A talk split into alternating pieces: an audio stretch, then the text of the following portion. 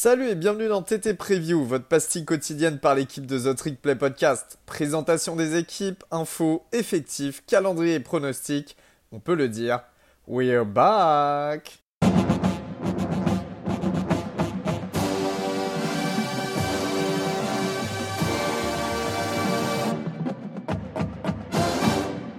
Bonjour à toutes et bonjour à tous, bienvenue dans votre nouvel épisode de The Trick Play Preview. Aujourd'hui, direction Salt Lake City. Un petit bisou à Jean-Pierre Vidal et Sébastien Amiez au passage euh, pour parler des Utes de, de l'Utah. Euh, les Utes, dernier vainqueur de la conférence Pac-12 et probablement Gus, le programme qui a le plus profité d'une Pac-12 un peu en, difficulté ces dernières années, non?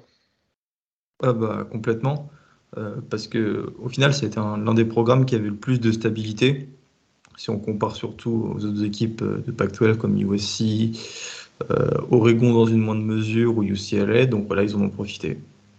Donc saison 2021 bonne, voire très bonne, puisqu'il y a carrément une qualification, donc une victoire dans la Pac-12 et une qualification pour le, donc le Rose Bowl face à euh, Ohio State. mais malgré ça, la, saison avait commencé un peu difficilement avec deux défaites dans les trois premiers matchs, notamment contre BYU, contre le rival BYU et contre San Diego State.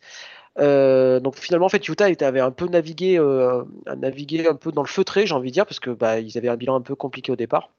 Et finalement, un très bon bilan dans, la PAC-12 avec une seule défaite contre Oregon State et euh, deux grosses victoires de branlée, on peut dire ça comme ça, Gus, hein, contre, Oregon, dans le match de la conférence et aussi dans le match qui faisait office de finale de la, de la PAC-12. donc victoire dans la PAC-12 et défaite malheureusement contre, dans le Rose Bowl dans un match assez épique. Je trouve que cette défaite avait un, goût de victoire. je ne sais pas ce que tu en penses, mais parce que déjà c'était leur première qualification en Rose Bowl de leur histoire à Utah. Et euh, le match en fait était tellement beau, c'était le plus beau bowl de, de, l'an dernier, euh, qu'au final tout le monde a reconnu Utah. En fait, on ne se souviendra pas de Utah comme une équipe qui a perdu euh, ce bowl, c'est ce que je veux dire. Non, en plus c'était une, alors concrètement, euh, les Buckeyes étaient donnés quand même grandement favoris contre, contre Utah et, et euh, au final, bah, ça a été plus serré que, prévu. Euh, donc voilà, c'était effectivement un Super Bowl, comme d'hab le Rose Bowl, on a, on envie de dire. donc voilà, donc des bases solides, hein, on est d'accord pour, entamer la saison 2022, sachant que il y a eu quelques pertes, mais rien de trop grave, Gus. Hein. Alors évidemment, quand ton programme performe, il y a des joueurs qui partent. Euh, là, dans, ce roster, c'est des joueurs qui sont partis en NFL, mais il y a énormément de retours, euh, ce qui veut dire que le groupe sera expérimenté. C'est pour ça que moi, je suis très très haut euh, cette année sur les Utes. Alors, tout d'abord, avant de parler du roster, je veux juste en profiter pour dire qu'il y a une grande stabilité chez les coachs et c'est quelque chose de récurrent dans ce programme qui subit très peu en fait les coaching carousel et ce maintenant depuis 2005. Euh, date à laquelle Kyle Whittingham euh, est devenu coach, et il l'est toujours. Hein.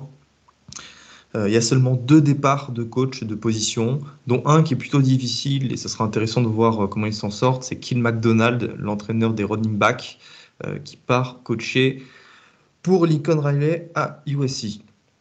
Au niveau de Kyle Whittingham, qui est probablement l'un des meilleurs, tout meilleurs coachs hein, du college football, on ne parle pas beaucoup de Utah, mais ce qu'il a réussi à faire au, niveau du programme des Utes, c'est quand même assez extraordinaire. Hein en recrutant euh, pas bien. Enfin, pas, bien, sur le papier en tout cas. Pas, bien, pas bien sur le papier, mais en développant euh, super bien ses joueurs. Au niveau de l'attaque, euh, c'était la 14e du pays en termes de en nombre de points inscrits par match. Et je pense que ce sera toujours le cas en 2022 puisque beaucoup de joueurs sont de retour, à commencer par le quarterback Cameron Rising qui sera la première star de cette équipe, une seconde va venir qui euh, lui euh, a été recruté par Texas il y a quelques années et euh, qui a transféré l'an dernier pour être le backup de Charlie Bourrer. Sauf qu'il s'est avéré qu'il est devenu meilleur que l'ancien joueur de Baylor puisqu'il l'a foutu sur le banc. Ses stats sont plutôt bonnes, si bien, enfin qu'elles ne soient pas, on va dire très très alléchantes, mais ça cache en fait un très très bon niveau de jeu. 2493 yards, 20 touchdowns et 5 interceptions, plus 6 touchdowns à la course avec, euh, j'ai envie de dire, en, cerise sur le gâteau, euh, cette performance au Rose Bowl où euh, il nous sort un touchdown de Baptiste. Là, j'ai encore les images dans la tête. À titre pas, mal de, pas mal de certitude hein, quand même. Moi, c'est quand même un joueur qui, qui je trouve a pas mal prouvé et, les Utes pourront, pourront compter sur lui. Enfin, je trouve que c'est une des belles certitudes de cette équipe. Hein. Et il sera encore meilleur en 2022. Alors qu'est-ce qui me fait penser ça? Euh, Il fait partie de ces joueurs un peu bruts, euh, qui ont beaucoup de talent, mais tu voyais quand même qu'en 2021, il avait du mal à, se canaliser, tu vois, en, prenant des risques, en allant au contact. S'il arrive un petit peu bah, justement à se, canaliser, euh, je pense qu'il sera bien meilleur qu'en 2021 et ça laisse espérer encore une marge de, progression pour l'attaque. Alors maintenant, il y a une question un peu plus touchy qui est celle du backup parce que comme je l'ai dit, il aime le contact et une blessure n'est pas à exclure. Euh, vu que Charlie Brewer est parti à Liberty, il enchaîne toutes les facs euh, bien, euh, comment dire, Baptiste, toutes les facs religieuses du pays. C'est ça. Après Baylor, Utah et Liberty maintenant. Donc un backup va devoir émerger. Il y a Bryson Barnes, qui était un walk-on et qui est connu à Utah parce qu'en fait, c'est celui qui a remplacé euh, l'an dernier au Rose Bowl Rising quand il s'est blessé et qui a même mené un drive jusqu'au touchdown.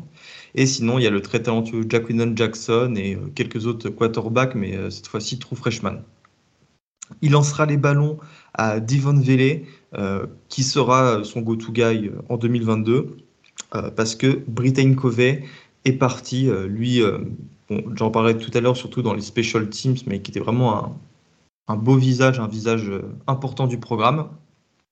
Là où c'est plus intéressant à la réception, c'est chez les tight ends, puisqu'ils ont, selon moi, bah, l'un des plus beaux duos de tight end du pays avec Brand Cuff et Dalton Kincaid. Alors, Brand Cuff, lui, il est titulaire depuis 4 ans à Utah. 1838 euh, yards et 17 touchdowns en 4 années, dont 6 euh, en 2021 et son compère Dalton Kincaid qui a sorti une superbe année 2021 avec 8 touchdowns. Moi, je ne sais pas ce que tu en penses, Gus, mais moi, ce que j'aime bien, c'est cette espèce de nombre de cibles importantes qu'il aura Cameron Rising. Euh, je sais que c'était un, reproche qu'on a, qui sort de temps en temps en disant Ouais, mais il n'y a pas vraiment de receveur numéro 1. il n'y a pas vraiment de receveur numéro 1. On est, je suis assez d'accord avec ce, avec ce, ce postulat-là, mais il y a quand même il y a trois receveurs qui viennent avec, des saisons à plus de 500 yards l'année dernière, et je trouve que c'est plutôt intéressant. C'est presque plus intéressant d'avoir plus de enfin, d'avoir un, panel de receveurs important plutôt que forcément avoir un receveur du moins qui va vraiment attirer les défenses. Là, il y a trois, il y a trois receveurs, donc euh, QT, Covey et Kincaid, qui ont, qui ont fait une saison à plus de 500 yards, et je trouve que c'est pas mal d'avoir euh, pas mal de, pas mal de cibles, tout simplement. Du coup, t'enlèves Covey parce que lui, il est parti euh, à la draft. Oh, pardon, oui, je suis con. Il n'avait plus d'éligibilité, mais c'était euh, Devon Vele, celui dont Ah oui, c'est ça, merci. Et euh, en parlant de cible, il faut surtout parler de ce duo one-two punch de, running back, avec d'abord Tavion Thomas, qui aurait pu aller en NFL, mais qui a décidé de revenir, qui est la seconde star, selon moi, de cette équipe. Ses stats en 2021, bah, c'est 1111 yards pour 21 touchdowns. 21 touchdowns. Et là, on parlait de cible, euh, c'est surtout Micah Bernard qui, lui, est un profil en fait hyper complémentaire de Tavion Thomas, puisqu'il est beaucoup plus aérien.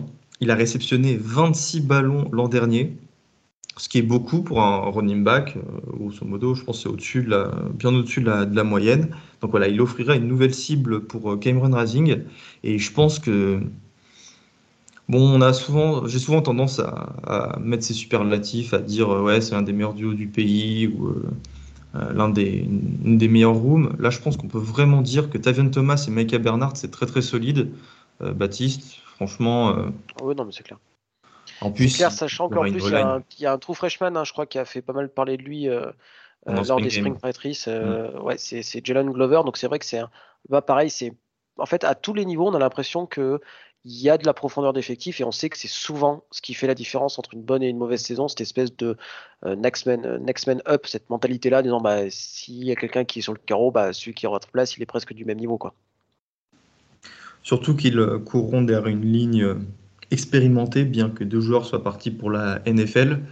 Euh, la O-line, alors là, je me fais vraiment aucun souci. Ça a toujours été une force sous Kyle Whittingham, mais ça depuis, depuis 20 ans. En conclusion, pour cette attaque, et ça sera un n'en point douter en fait euh, ce qu'il faudra suivre cette année. Bah, un quarterback double menace qui va devenir encore meilleur. Un duo de running back complémentaire avec une star Tavian Thomas, une O-line solide comme d'habitude, un duo de tight end expérimenté et, on n'en a pas parlé, mais un super coordinateur offensif avec Andy euh, Ludwig. Ça, c'est mes de LV2 d'allemand. voilà, qui me laisse penser que l'attaque sera encore meilleure que celle de l'an dernier. et voilà aussi bizarre que ça puisse paraître, euh, c'est vrai que ça sera quand même la force numéro un du Utah, parce qu'on s'attend plutôt à une grosse défense et notamment des grosses lignes. Euh, ça va être vraiment l'attaque qui va être un peu le, moteur de cette équipe, parce que c'est vrai qu'au niveau de la défense, il y a un peu moins de certitude parce qu'il y a eu énormément de départs, notamment au poste de, linebacker et notamment Devin Lloyd. Euh, pareil sur la ligne défensive. Est-ce que tu peux nous en dire un petit peu plus? C'est exactement pareil quand tu parlais de Next Man Up les stars, les stars en fait, de cette défense sont partis, mais derrière, vu que le roster était très profond et expérimenté, et bah, tu te dis que bah, ces pertes vont être bien comblées. Alors certes, tu n'auras pas le talent d'un Devin Lloyd, mais tu auras des joueurs de qualité. On va faire par ligne. Au niveau de la D-line, ils ont perdu Mike euh, Tafoua à la NFL, mais ils voient le retour du, du euh, Van Fillinger, mais surtout de Junior Tafuna, euh, qui était le Pac-12 Freshman Depoy l'an dernier de ce côté-là, euh, on verra ce que ça donne, mais en général, c'est toujours des, des D-line très très physiques à Utah, avec notamment des joueurs du, Pacifique. Au niveau des linebackers, père de Devin Lloyd et de Nefi Sewell. Nefi Sewell qui doit être euh, le petit frère ou le cousin de, euh, de Penny Sewell qui joue aujourd'hui aux Lions et qui jouait à, Oregon. Ça va se bousculer, se bousculer au portillon hein, pour récupérer ces postes laissés vacants. Euh, parce que déjà, il y a les arrivées, et deux très bonnes arrivées de Mohamed Diabaté euh, de Florida, qui était titulaire à Gainesville pendant deux saisons, et aussi Gabi Reed de Stanford. Euh, je pense qu'ils obtiendront ces postes de titulaires, et s'ils les obtiennent pas, bah, il y aura derrière le freshman London, Barton, qui était un joueur du top 100 en 2022, qui lui pourra avoir vite du temps de jeu. Mais surtout, et c'est encore un walk-on, Karine Reed, euh, qui a brillé l'an dernier, qui a sorti euh, des stats un petit peu partout, hein, que ce soit des interceptions, des sacs, des packages pour perte, etc. Euh, voilà. Ce que je veux dire dans tout ça, c'est que la défense contre la course, c'était déjà une force en 2021. Et ça me paraît très probable qu'elle le soit encore en 2022. Il faudrait juste peut-être qu'un nouveau général de défense se montre pour remplacer Devin Lloyd, qui est certainement le meilleur joueur défensif de l'histoire de Utah. Effectivement. Euh, côté DB, alors c'est vrai que j'ai parlé de, du Carros Ball qui a été un petit peu compliqué au niveau du match. Euh, pareil, là, il y a deux titulaires qui, s'en vont, mais il y a une vraie, vraie, vraie, vraie star en, en devenir, en personne de, Clark Phillips. Euh, une recrue de la, de la, de la classe 2020, une, grosse, recrue quasiment, enfin, borderline, enfin, borderline 5 étoiles. Euh, et qui lui devrait être le, futur euh, patron de cette, euh, de cette défense. 62 plaquages, 2, interventions, 13 passes défendues en 2021. Enfin, en tout cas, ça s'annonce être un futur grand joueur de college football. sinon, au niveau du poste de secondary, hein, il y a Cole Bishop, il me semble, hein, qui, qui, va remplacer Vontae Davis, qui est parti en NFL. Mais voilà, c'est peut-être là où il y a un peu moins de profondeur, Nangus. Complètement. Et au moins, Utah part sur cette intersaison en, dire, en connaissant euh, sa principale faiblesse en défense. Et euh, je pense que c'est toujours bien de, partir avec euh, ces certitudes-là quand tu prépares une saison. Tu sais que contre la course, ça va marcher. Mais si tu veux prétendre à, mieux, et là, ça va être l'objet de la suite de la preview, et ben, il faut que cette défense aérienne step up bien. Alors, et on va parler un peu peut-être du départ le plus important des Utes, euh, il n'est pas en attaque, il n'est pas en défense, il est sur, dans, les, dans les équipes spéciales. Parce que je, pense que euh, aussi talentueux que, que, qu'ont été Devin Lloyd, euh, Devin Lloyd pardon, et, Nefi Well, je pense qu'ils trouveront un remplaçant, des remplaçants à peu près à la hauteur. Autant du côté de, des special teams et, du, retour de coup de pied, ça va être compliqué de retrouver quelqu'un d'aussi fort que, que Britton Covey. Hein. Bon, du coup, Gus, est-ce que pour toi, Utah on va y aller Franco, est-il un candidat crédible au playoff cette année? Ouais, je le, pense à, à 100%. Euh, tu veux faire quoi? Tu veux qu'on parle du calendrier avant pour après mettre en perspective ou euh, je te donne déjà mes arguments? Euh, Vas-y, bon, comme, comme tu as envie. J'ai bien envie de parler du calendrier parce qu'il est quand même cool. Il est sympa, hein, vas-y. Il est, il est, très cool et notamment ce match en, en week one. Alors, il, joue, euh, il jouera au même horaire que le Oregon, le Oregon Georgia. Mais il est presque aussi intéressant, je trouve, mhm. ce match contre Florida. Qu'est-ce que tu en penses, toi? Bah oui, Utah affronte Florida au Benil Griffin Stadium de Gainesville. Alors déjà, visuellement, c'est un super beau match. Euh, je pense qu'il y a un jeu de couleurs qui, va être pas mal. J'espère qu'ils laisseront les jeux jouer avec le rouge contre le bleu, ça serait vraiment très cool. Je pense que ça va être le cas. Et voilà, Florida en plus, je pense c'est très bien de les prendre pour le premier match parce que c'est un programme qui sort d'une saison 2021 euh, très très compliquée. Utah aura déjà des certitudes, Florida non, donc euh, c'est parfait de les, prendre à ce moment-là. Alors ça a été un, et là je peux vous le dire, hein, un débat mais vraiment difficile dans notre conversation entre les membres du podcast, entre les sexes, les secs sexuels et euh, les anti-secs comme Baptiste et moi. Moi, je vois une victoire de Utah. J'en doute pas trop pour l'instant, mais je me suis tellement avancé que je commence à craindre une victoire de Florida. Euh, je suis, je suis assez, enfin, s'ils les battent pas cette année, Utah, ils les battront jamais, j'ai envie de dire. Même si le match est à Gainesville, hein, même si le match est dans, dans le Swamps, euh, il y a quand même beaucoup plus de certitude du côté de Utah que du côté de Florida. Après, voilà, c'est un match en week, en week, en one.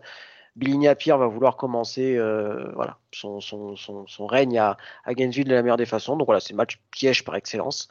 Mais je suis comme toi, hein, je vois une victoire des, une Utes.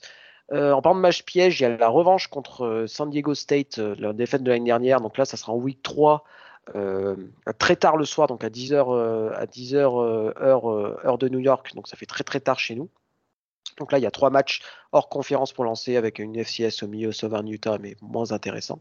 Puis après, on va attaquer le calendrier Pac-12, un déplacement à Arizona State, la réception d'Oregon State, un déplacement à UCLA, la réception de USC. Ça, ça va être très intéressant, cette, euh, cette réception de USC. On est d'accord, Gus, le vainqueur de ce match devrait remporter la Pac-12 sauf.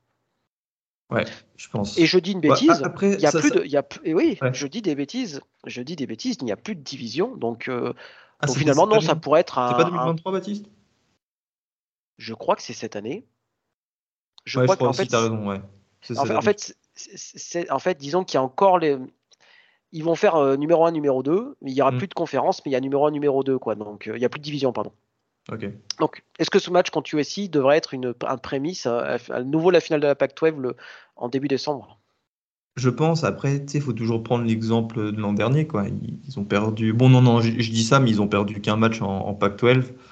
Euh, tout dépend de cette conférence parce que j'ai vraiment l'impression qu'ils peuvent tous perdre plusieurs matchs, tu vois. Et ça va. C'est, la Pac-12 qui se cannibalise comme, euh, comme on l'avait vu déjà les années précédentes. Après, tu vois, évidemment, la, la Pac-12 se, cannibalise, mais Utah, je, je pense vraiment que c'est la meilleure équipe sur le papier. Et je pense qu'il devrait remporter haut la main cette conférence. Je suis assez d'accord avec toi. Donc après, il y a la bye week le 22 octobre. Et après, il y a une deuxième partie de, de calendrier qui est quand même un poil plus simple. Enfin, plus simple. Euh, Washington State, Arizona, Stanford. Déplacement Oregon qui risque d'être un petit peu bourrier. Et, une, et un déplacement Colorado pour finir. facile ça, Colorado. Colorado, Stanford, Arizona, Washington State, théoriquement. Enfin, hmm. quand on a les ambitions des Utes, ça devrait être. Euh, ah, mais ils seront, euh, ils seront fixés avant cette euh, bye week. Hein. Et c'est très bien comme ça. Allez, j'ai un petit regret sur ce, sur ce calendrier. Tu, tu, tu, je te laisse deviner lequel c'est. Pas de Holy War.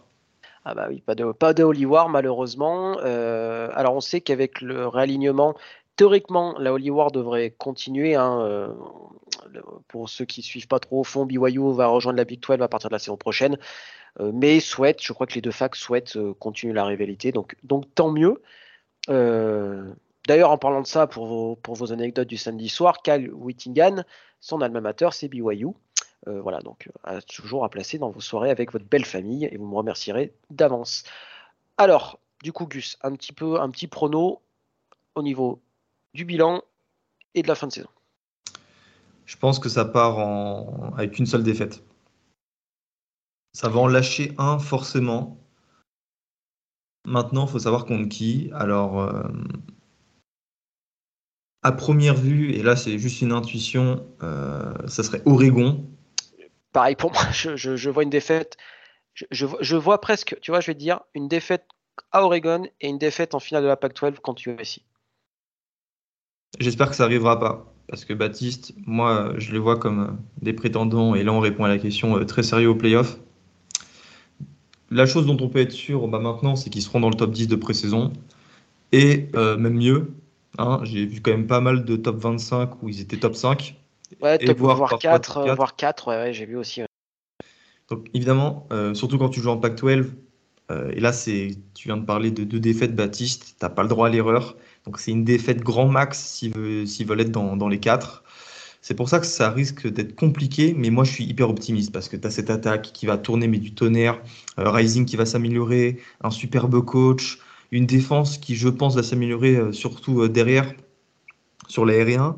Et aussi, on n'en a pas parlé, mais il, il semble y avoir une camaraderie qui s'est créée depuis malheureusement le décès de Ty Jordan et Aaron Lowe. Euh, j'ai pas envie de dire de bêtises, mais il me semble que les deux, c'était pas dans des fusillades, non ou, enfin... C'était une, fusillade lors d'une soirée, je crois, pour le premier, et le deuxième, un truc, euh, un truc à la con, genre une fusillade sur un, avec, avec un véhicule, enfin, des trucs vraiment très très cons, quoi.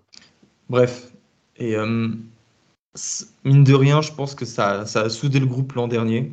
Et en plus, quel était le numéro de Ty Jordan et quel était le numéro de, de Aaron Lowe?